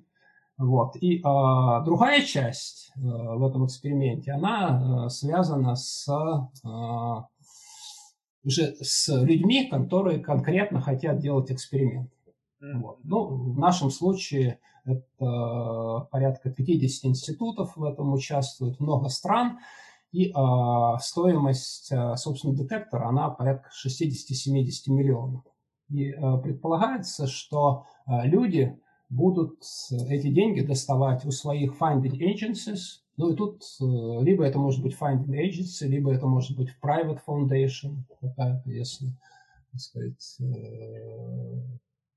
А вот, вот, ну, то есть, насколько я понимаю, тут э, идет речь ну, есть финансирование самой организации, и здесь идет какой-то постоянный процесс фандрейзинга, да, то есть... Да, э, вот, да, совершенно точно. И вот насколько, то есть э, здесь, э, если говорить о значимости частных доноров, вот что эти люди, они, получается, каким-то образом тоже связаны с физикой, они э, также восхищены этой идеей, и поэтому они вкладывают деньги, либо они видят здесь, э, помимо всего прочего, то есть есть понятие гранта, а есть понятие, допустим, там, долгосрочной инвестиции, да, да? то есть вот, вот, вот, вот насколько, каково, каково э, распределение, вот если говорить там условно какой-то объем денег необходимый для создания этого проекта, то сколько из этих денег будет грантов, а сколько из этих денег будет инвестиций долгосрочных, направленных на получение изучения новых технологий и так далее. Я просто пытаюсь понять, каким образом, да. каким образом богатые люди могли бы сейчас обратить внимание на подобные проекты, которые, ну, явно, э, ну, то есть это не стартап, который там с циклом 5 Нет. лет э, принесет там какую-то иксы, там капитализации, и люди там на это могут заработать. Это совершенно другой, но в то же время более уникальный способ инвестиций в что-то совершенно новое. То есть если говорить о том, что стартапы, которые там, ну, не знаю, что-то производят, какие-то новые технологии или новые решения, решения старых проблем, то здесь мы говорим о фундаментальных открытиях, которых как бы, ну, еще никогда не было. Но возникает вопрос имплементации того, что будет найдено. То есть либо поиски могут затянуться на десятилетия. Вот как, как Конечно. Ну, э, вы знаете, если говорить э, действительно про, про физику высоких энергий, то как бы недостаток этой, этой, этой науки состоит в том, что проект действительно очень дорогостоящий. То есть если вы там, возьмете проект LHC, то это, это миллиарды. Вот. И а, насколько вот так вот мне известно, что а, частное а, финансирование, если которое, которое было, оно было в основном в виде грантов. А именно а, люди инвестировали деньги туда из любопытства, из, ну, если хотите, желания быть причастным ну, какой-то там науке, к движению знания, а так, чтобы а, с тем, чтобы это было вложено, а, вложены деньги с ожиданием какого-то спин. Ну, например, вот я знаю, э, вот в нашем случае, опять-таки, значит, а, мы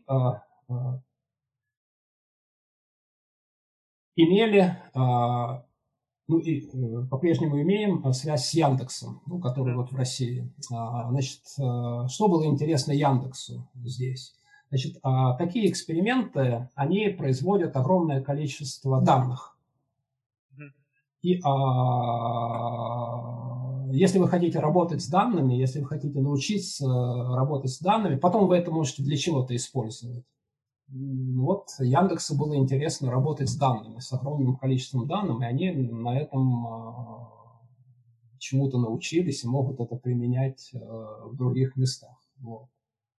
Понятно. То есть, то есть, а вообще, в принципе, мне кажется, проблема в том, что очень слабая популяризация, то есть очень мало информации о вот таких вот глубоких фундаментальных исследованиях, потому что, ну, я, я, так, я так понимаю, что, опять же, здесь проблема в том, что уровень э, понимания тех процессов, которыми вы занимаетесь, в головах среднеарифметических инвесторов он просто не укладывается. Они не понимают, о чем идет речь.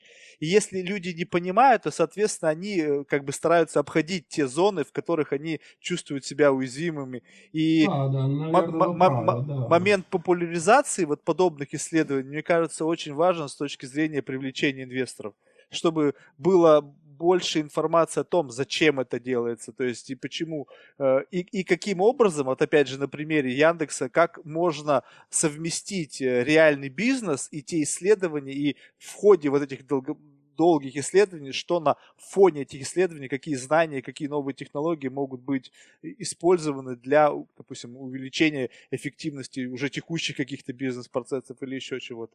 Да-да-да, я думаю, что вы, вы правы. Скажем, если э, сравнивать э, другую область, э, тоже вот, которая является очень, очень дорогой, там, космические исследования. Вот как-то космические исследования, они судя по всему, ближе э, народу, ну, потому что мы в детстве там читали про космос, освоение, ну, и а, а, а, физика, скажем, элементарных частиц, которая ну, тоже дорогая, ну, не такая дорогая, конечно, как космос, она, наверное, меньше известна мне кажется, просто э, когда речь идет о космосе, то они могут понимать капитализацию того, что они делают. То есть освоение космоса в конечном итоге все равно какой-то вектор идет в сторону последующего какого-то капитализации того, что они планируют сделать. То есть вот из э, формирования, вот допустим, взять этого Ила Маска проекта. То есть в конечном итоге все равно встает космический туризм. Если они смогут отправлять в год, там, не знаю, 100 туристов по там, 50 миллионов долларов за каждого туриста, то это будет существенный ну, уровень да. дохода. Когда говорит... И, и, и эти инвестиции наряду с глобальным исследованием, они могут компенсировать часть затрат. Когда речь идет о создании подобных историй, как у вас, здесь э, вопрос капитализации, он, ну, такой как бы, он не совсем прозрачный. Ну да, он не совсем прозрачный, ну, потому что, ну да, здесь может идти речь о создании каких-то новых материалов, которые там будут нужны для этих э, детекторов.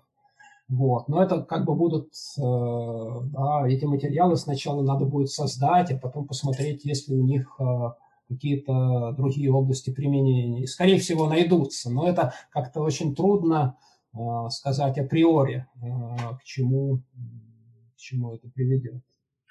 А, вот. А, а вот если говорить в целом, вот, ну, вот о проекте ЦЕРНа, который там множество уже различных э, сделал открытий и так далее, и сам этот коллайдер андроидный, вот что в перспективе, там, не знаю, в следующих там 30-50 лет можно ожидать с точки зрения вот подобного уровня проектов? То есть что, что может быть вот такого же фундаментального, вот, огромного создано и с какой целью? Ну, то есть можно ли говорить о том, что будут э, созданы какие-то новые ускорители? И либо это будет все развиваться на базе уже существующего, с созданием нет, новых ну, детекторов? Нет, нет, ну смотрите, сейчас, а, э, значит как, э, э, ну, вот следующий проект в ЦЕРНе, который значит, принят уже, там финансирование идет, он называется High Luminosity LHC, это значит э, то же самое, что LHC, да, но просто у вас этот пучок протонов будет с большей интенсивностью идти. Mm-hmm. Вот. Значит, э, этот проект, он э, ну, дорого стоит, он там, миллиард, по-моему, даже больше. А, вот. И это будет соответствующий апгрейд LHC. То есть энергия будет как бы та же самая, но зато больше там протонов будет летать. Это позволит наблюдать какие-то процессы, которые являются более редкими. Вот. Но в принципе это то же самое, просто идет апгрейд. Да, в данном то случае есть, это апгрейд. Да, то есть принципиально это... нового ничего нет, вот не создается. Нет, а, а потом нет. почему? Потому что не знают, что искать? Нет, э, нет, нет, нет. Затем есть следующий проект, который сейчас, а, который безумно дорогой, который рассчитан на, э, на много лет. Когда я говорю много, это там 20-30 лет. Это а, проект, который имеет название а, FCC, Future Circular Collider. Это проект, значит, вот какой. Значит, LHC сейчас дошло до энергии 7 ТЭФ. Okay? А, а это проект, э, который 7 э, плюс 7, там 14, 2. А это проект 50 э, на 50, то есть увеличение энергии в, ну, соответственно, ну, во много раз, в 7 раз. Вот. И а, это проект уже безумно дорогой, и он а, состоит в следующем. Значит, для этого нужен ускоритель, который имеет уже, значит, эту длину окружности порядка 100 километров. Вау. Вот. Значит, зачем нужно больше э, этих самых э, длина? Просто у вас, э, если вы хотите такую частицу напускать по кольцу, а, чем больше у нее энергии, тем больше она излучает электромагнитных волн. И вам туда надо больше и больше энергии э, закачивать. Но ну, для того, чтобы это не происходило, вам нужен ускоритель э, больших размеров. Тогда радиус окружности меньше. Ну, точнее, больше радиус окружности получается. Вот. И а, этот э, предполагается, что если это сделать, у вас сначала будет Е плюс, Е минус ускоритель, на энергии чем больше, чем до сих пор существовали, а, а потом протон-протонный а, ускоритель. То есть вот а, есть такой а, проект, он а, ну, требует очень много инвестиций. Там, вам нужно тоннель прорыть. Ну, вот, э, здесь, значит, рядом с Женевой. Вот. Ужас. А это же еще все на глубине, там что-то 100 метров да, все это. Да, да, это на большой глубине э, нужно. Ну, помимо туннеля, нужно магниты иметь э, специфические, которые смогут заворачивать этот пучок из э, протонов. Вот такой же проект, а, ну, а, а что они в ходе этого проекта хотят получить? Ну, то есть, и основная идея за этим следует. Я понимаю, что увеличение энергии должно чему-то ну, привести? А... То есть что лежит в основе идеи ну, создания этого? Э, как бы а, основная мысль такая, что ну вот мы проверили, что случается с элементарными частицами вплоть до энергии 10 Т. А вот э, что случается с элементарными частицами вплоть до энергии 100 ТЭФ, мы не знаем. Вот давайте это проверим. То есть без понимания того, что может быть, то есть это чисто эксперимент? Либо а, все равно ну, есть какие-то теоретическая база, которая говорит о том, что чисто теоретически мы должны получить вот это. Нет, такого нет. А, вот, то есть это э, чисто эксперимент. Это, это да, на мой вкус, это чисто экспериментально. То есть э, вполне может быть, что этот э, ускоритель будет построен, и над нем будет подтверждена стандартная модель. То есть мы в этом смысле а, не откроем никакой новой физики. Вот. Удивительно, просто это такой колоссальный труд. Да, да, это, это действительно колоссальный труд. Ну вот аналогичный проект в Китае есть тоже. Вот, но там нужно, чтобы коммунистическая партия решила делать его или нет. Просто вот ну, я понимаю, что люди, которые занимаются этим, ну, феноменально умные люди, и они понимают, что они делают. Но когда говорится речь о том, что вот мы создаем что-то, чего мы раньше никогда не делали, то всегда возникает вопрос того, что, может быть, мы играем с чем-то, что как бы вот за пределами нашего понимания. И э, посмотрите, то есть у нас была история, да, там с атомной бомбой, когда изначально это был совершенно гуманный вид э, деятельности, да, он не направлен был на создание оружия, и в конечном итоге это появилась вот атомная бомба. Вот в данном случае тут, вот когда речь идет уже вот о таких энергиях, то есть э, риски, они не возрастают? Нет, э, с этой точки зрения нет. Не, не, не. То есть если говорить а, про риски там для человечества э, построить это или нет, нет, нет, здесь ничего нет. В этом увеличение энергии в 10 раз оно ни к чему не приводит. То есть а. LHC был а, совершенно безвредный, такую штуку сделать, это тут как бы бояться нечего, мы землю не взорвем. Не, не, не. С этим все в порядке. Мы можем а, построить это и ничего не открыть. Э, вот это вот а, как бы максимальное как бы, неудобство, скажем так, которое здесь может э, нас ожидать.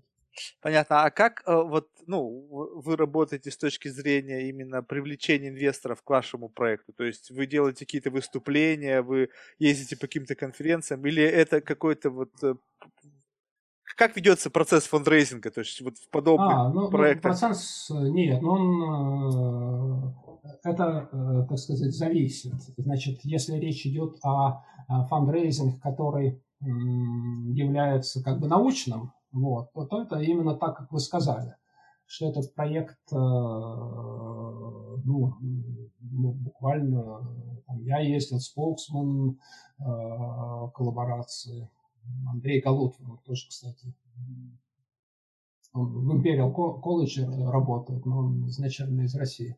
Вот, да, ездишь по разным университетам, э, рассказываешь, что именно значит, мы хотим, почему это интересно и так далее, и так далее. Конференция, опять же, вот. А, всевозможные гранты, там посылаешь гранты, всевозможные finding а, agency. Значит, а, private инвесторы, мы э, как бы только начинаем это, это дело. А вот вы вообще думаете, за этим есть будущее? Ну, просто, допустим, взять вот Юрий Мильнер, да, он один из немногих, да, и с ребятами из Гугла они учредили там различные премии, да, в области физики. То есть это же, по сути, вот, ну, одни из немногих, которые сейчас а, свои же собственные, ну, грубо говоря, деньги инвестируют в подобные исследования. То есть можно ли говорить о том, что это вот такой некий тренд э, будущего, когда люди начнут э, вот именно на таком фундаментальном уровне, не на уровне грантов, э, как от частных foundation, которые там, не знаю, там, восхищены идеей физики и так далее, инвестировать деньги, ну, вернее, не инвестировать, я бы сказал, что это больше donation, да, грант. Ну, а, в общем, да. Вот, а именно вот когда пройдет процесс, и когда частные инвесторы будут обращать на это внимание. Ну, вы знаете, ну, я надеюсь, что это случится, конечно, э, что, что такой тренд. Ну, ну, и вы правильно говорите, что он в каком-то смысле уже существует, потому что у Юрия Мильнера есть э, фонд соответствующий, у, э, у Саймонса есть соответствующий фонд. Саймонс тоже ну, финансирует очень серьезно разные лаборатории. То есть мы как-то надеемся, что вот, вот к Юрию Миллеру, вот Юрий Миллер, послушайте, обязательно обратите внимание на этот проект. Он, потому что, я не знаю, но на самом деле, вот, э, когда речь идет о инвестициях, я всегда как бы, ну, я, я прекрасно понимаю инвестиционную модель, да, то есть люди вкладывают деньги для того, чтобы приумножить свой капитал.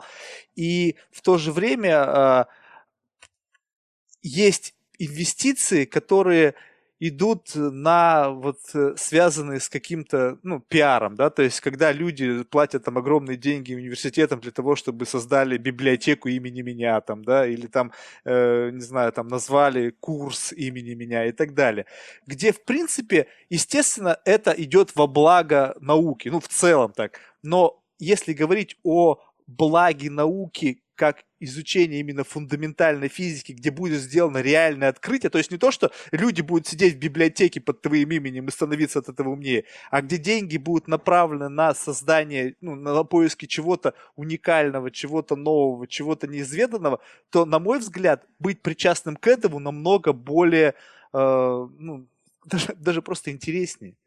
То есть... Э, а, я с вами согласен. Если бы у меня было много денег в кармане, я бы вложился в это дело, потому что мне оно кажется очень интересным. Поэтому вот для всех наших слушателей, кто может себе позволить инвестировать в подобные истории, я просто, ну, не знаю, э, мне Нет, кажется, мне, стоит, мне кажется, стоит обратить внимание именно на инвестиции подобного рода и пиар сделать именно на э, при, при участие в инвестициях в подобные проекты, нежели просто искусственные проекты, которые, ну, условно создают какой-то пиар, но не, вклад в науку делают опосредованный.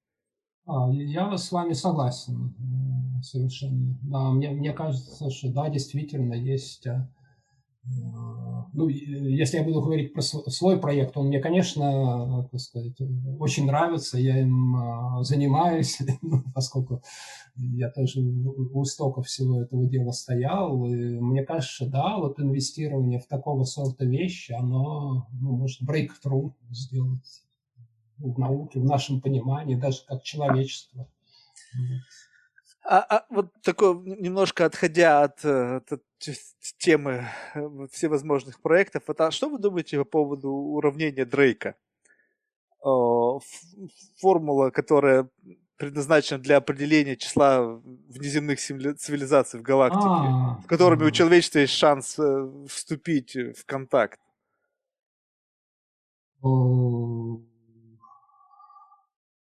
Ну, э, во-первых, я должен сказать, что если бы вы меня предупредили, я бы изучил, наверное, эту формулу. Она тем более... А, вот есть лыжная станция некая, ага. я часто бываю. И она, там, значит, эта формула Дрейка, она на каждом углу написана, потому что у нас там есть обсерватория, Ага. Вот, и там все посвящено, значит, поиску э, вот этих вот внеземных э, цивилизаций. Там разные случаи обсуждаются, э, оптимистический случай, пессимистический случай. Вот. Пожалуй, я не могу прокомментировать эту формулу. Вот. Я считаю, что здесь нужен а, экспериментальный подход, как вот у Славы Туршева, например, который у вас выступал. Uh-huh. Найти а, значит, эту планету, а, направить туда солнечную линзу, сфотографировать и посмотреть экспериментально, есть ли там следы цивилизации.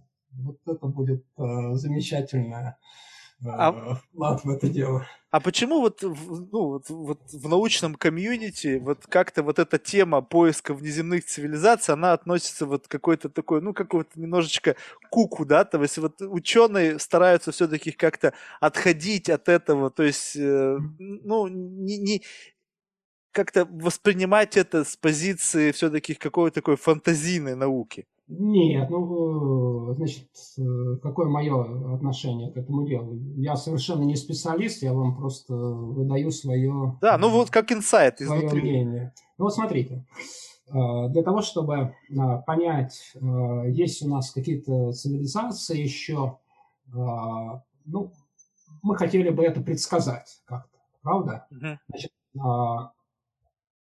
для того, чтобы это предсказать, мы э, с какой-то степенью надежности мы должны э, уметь отвечать с достаточной степенью э, точности на ряд вопросов. Там, как то, например, э, какова вероятность образования там, планет у каких-то там звезд. Okay? Mm-hmm. Ну, э, на этот вопрос физическая наука, наверное, может ответить. Тем более что эти планеты были обнаружены, мы там понимаем что-то, как эти планеты образуются. Ну, хорошо. Вот ответили на этот вопрос. И, а, наверное, даже ответ на этот вопрос может быть а, произведен ну, с какой-то степенью достоверности. Но потом а, возникает вопрос о том, какова вероятность возникновения жизни. Мне казалось всегда, может, я не прав, что получить Э, достаточно определенный ответ на этот вопрос уже очень трудно. у нас как-то нет еще э, соответствующих данных. Мы не очень представляем себе, с какой скоростью происходят мутации там, на вот этом вот уже уровне, который э, приходит к, к разумной жизни. То есть, возможно, мы можем предсказать эти мутации в коронавирусе там, или каких-то таких простейших объектах, но как это все будет э, происходить э, дальше, мне кажется, что пока мы этого не можем. И поэтому а, предсказать с какой-то степенью достоверности, что у нас есть такое-то количество цивилизаций вот во Вселенной, которые дошли до какого-то уровня, мне кажется, мы еще далеко а, от этого. И поэтому эти оценки может, могут отличаться во много-много раз. Не очень просто. Да, но насколько я понимаю, здесь особо и исследований, то есть направленных на поиск неземных цивилизаций, не так много.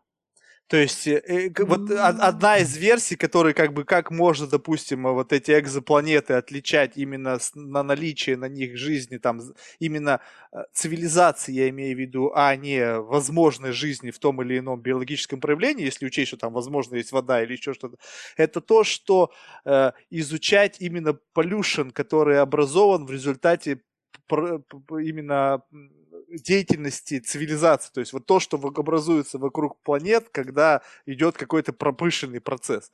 И вот эти газы, они намного сложнее с точки зрения именно атмосферы, как в чистом виде, и именно подобные исследования именно направлены на э, какие-то снимки, вот именно pollution, который образуется вокруг экзопланет, я не знаю, как это можно назвать, снимки, ну, да. изучения, ну, да, они как раз могут судить, э, э, давать представление о том, что вот на этой там, той или иной планете возможно существование жизни, поскольку да. вот эти полюши, они образовались в результате какого-то, какой-то промышленной деятельности. То есть, и, но, так, и, и, не знаю, может быть, я сейчас э, опять где-то фантазировал, или где-то в голове у меня это сложилось, но подобные технологии, они уже есть. Но почему-то научное вот, комьюнити, оно не движется в этом направлении. То есть они mm-hmm. больше э, как бы вот направлены на именно изучение вещей, которые, ну, то есть понятно, да, э, поиск экзопланет, он есть, и вот даже проектом Вячеслава, да, он как раз направлен на то, чтобы иметь возможность делать фотографии более детализированные вот этих вот планет. Но не это как бы первичная задача, то есть это просто фотографии планет, которые похожи могут быть похожи на нашу планету в силу ее какого-то расположения идеального в отношении звезды. Ну, да. Но это не является поиск цивилизации. То есть это больше как бы предположение о том, что эта планета, возможно, похожа нашей. И когда речь идет о том, что вот есть существующие технологии, но научная комьюнити почему-то от этого относится как бы несколько, ну, несерьезно, то есть вот эти все истории, там, э, с, с кем я не поговорил по поводу этого события, там, которые были описаны в Нью-Йорк Таймс, да, что были там какие-то инопланетные объекты. Сейчас эта история, что Ц, это, ЦРУ должна а, в ближайшее время там выпустить все свои эти данные по ну, накопившиеся да. там по внеземным цивилизациям, это всегда воспринимается представителями уче... научного комьюнити как ну, некая какая-то шутка, несерьезность, и все как-то отшучиваются по этому поводу. Нет, ну слушайте, сейчас вы говорите про этих самых, про пришельцев. Ну, это все, это все как бы единое целое, что если ну, говорить о том, что существуют совсем. цивилизации, то наверняка эти цивилизации могли бы быть... Э... Ну, нет, нет, не совсем. Но, но все-таки э, я бы это дело различал. Одно дело, если значит, я действительно посмотрел на какую-то планету и там сделал спектральный анализ и убедился в том, что там есть выхлопы какие-то в атмосферу. А, это, мне кажется, вполне вероятным и как бы вполне научным. Если же говорить о каких-то пришельцах, ну, понимаете, это уже совершенно другого сорта а, величины. Почему? Ну, потому что, а, хорошо, вот там ближайшая экзопланета, а, она находится от нас на расстоянии там, 200 или я уж не знаю, сколько там световых лет. Угу. Одно дело, если я увижу, что там атмосфера какая-то не та, а другое дело, я скажу, что э, там люди сели на какой-то космический корабль и сюда прилетели, к нам на Землю. Это совершенно вероятность несопоставимая. Это только потому, что мы, наша цивилизация пока недостаточно как бы развита ну, с точки зрения ну, того, что мы, у нас нету в руках таких технологий, которые да, могли бы но, позволять нам перемещаться с Да, с но, но мы же представляем себе, мы как-то очень много э, уже выучили, и мы э, можем а, посчитать, какое должно быть топливо для того, чтобы осуществить вот такой вот перелет, какой там вам нужен космический корабль, можно ли туда посадить людей, и а при этом получаются какие-то цифры, которые совершенно несопоставимы. Ну вот даже сейчас, по-моему, не знаю, насколько опять вы меня, может быть, поправите, есть проекты, которые признают абсолютно реальными по поводу использования воздушного ветра и достижения при этом, ну, использования какого-то сверхмощного лазера находящегося на Земле, который сможет, вот, направлен на вот этот вот э, солнечный парашют, развивать скорости, которые будут являться там, ну, в какой-то фракции от там, пятой части, по-моему, от скорости света. Что учитывает наше вид, вот, развитие цивилизации, и, и, и насколько я понимаю, что это с точки зрения физики доказано, и это возможно. Соответственно... Это для каких-то вот таких вот, может быть... Э... Да, но... но даже это том, как бы не доказано. Но это мы говорим ну, о том, что мы, что мы сколько, грубо говоря, физики с точки зрения науки по времени? Ну, ну, ну, ну, ну сколько? Ну, ну, 300 лет. А если говорить о цивилизациях, которые, ну, не знаю, там, тысячи и миллионы лет более развиты нас. Вот можно себе представить, насколько их изучение и понимание физики и вообще всего, ну, насколько оно более продвинутое? Ну, э, вот э, это как раз вопрос, потому что ну вот э, мы сейчас дошли, мы действительно прошли огромный путь в понимании этой самой физики, да. Mm-hmm. Мы знаем, что есть какие-то квантовые эффекты, которые не отменяются. Поэтому, если вы запустили этот лазер в определенном направлении, то мы как бы знаем, какой будет э, минимальный угол э, расхождения значит, этого лазера. Ну, так э, понятно, что чем дальше, тем там сигнал слабее становится. Вот. И а, исходя из этого, мы как бы можем делать, ну, прогнозировать.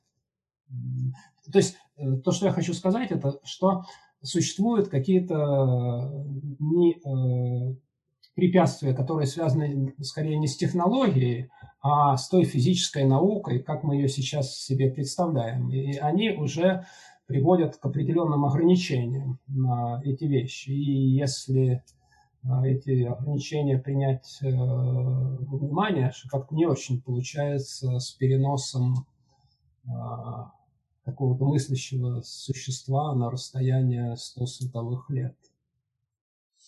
Понятно. То есть здесь, здесь дело все э, заключается да. в том, что вот есть физика в том виде, в котором она есть, и она никак да.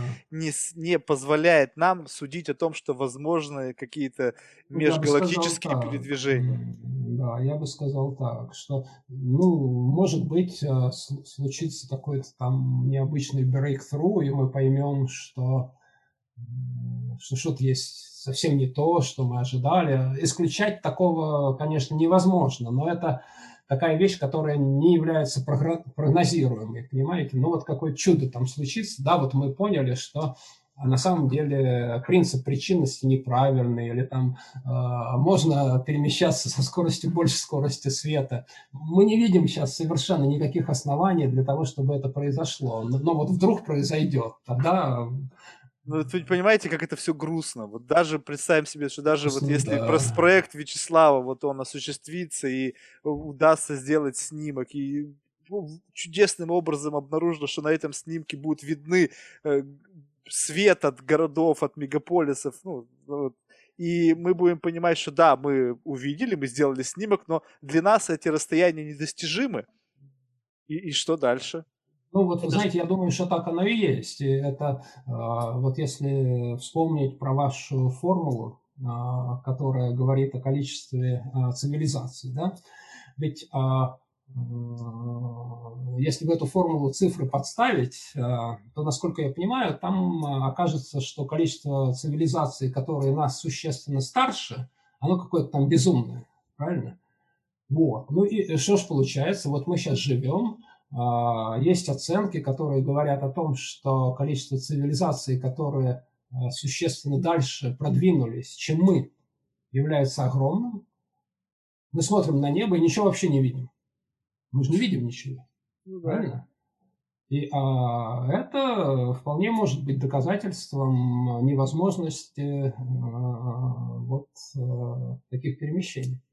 То есть я это лично рассматриваю как именно такого сорта доказательства, потому что, да, вроде должно быть полно таких цивилизаций, которые впереди нас э, гораздо, но от них нет никаких сигналов технологических. А вот, вот для вас, вот, вот как человека, который посвятил жизнь изучению вот, фундаментальной физики, не является ли удивительным тот факт, что вот, вот как частичка какая-то абсолютно неуловимая взгляду, стала разумной по истечению там 13 там, целых 80 миллиардов лет. Вот, вот как это можно себе, вот как это укладывается у вас в голове? То есть у меня это не укладывается, потому что я не понимаю природу этого продукта. То есть я могу сколько угодно читать, но для меня эти, э, как, знаете, как Филькина грамота. То есть я пытаюсь это понять, но для меня все равно, вот как вот эта вот частичка, которая когда-то там 14 условно миллиардов лет назад образовалась, спустя множество миллиардов лет эволюции стала разумной. Ну, это сейчас же... вы имеете в виду, я, может, не очень понял, что вы, это какая частичка? Это вы ну, нас имеете в виду? Да, ну естественно, ну вот мы, а, мы стали разумными, но мы а, же состоим... Ну это не одна частичка, это их много. Не, но изначально она была, вот, она, она была одна, то есть она образовалась, и вот она в процессе эволюции, да, то есть стала там, водород, он стал разумным, да, условно ну, все-таки не водород, там много э, водородов, э, ну, ну, много атомов водорода, которые вместе...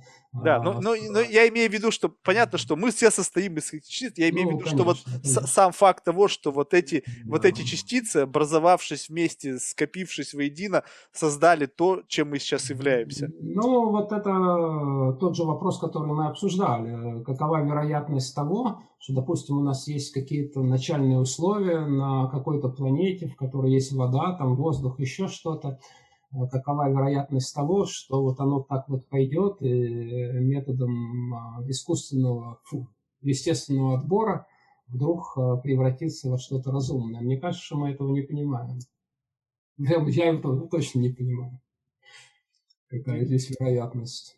Может быть, эта вероятность, а, мы не знаем, какая это вероятность. Может быть, эта вероятность настолько маленькая, что, а, что вот мы одни во Вселенной, больше нет никого. Это было бы тогда другое объяснение, что тогда эта формула браки просто неправильная, и все. А вероятность возникновения разумной жизни настолько мала, что вот а, мы там одни в каком-то огромном значит, Я, к сожалению, наверное, мне тоже надо посмотреть, есть ли такие оценки этой вероятности, что они дают. Ну, вот так вот, в завершении, вот если так вот, э, чего мы можем ожидать от э, открытия в области физики в ближайшие, ну, скажем так, ну, то есть было фундаментально, сделали снимок черной дыры, увидели гравитационные волны. Вот что из, вот из такого еще масс... такого вот ожидаемого мы можем э, говорить с точки зрения открытия вот в области физики, не знаю, в ближайшие, ну, там, не знаю, 20-30 лет?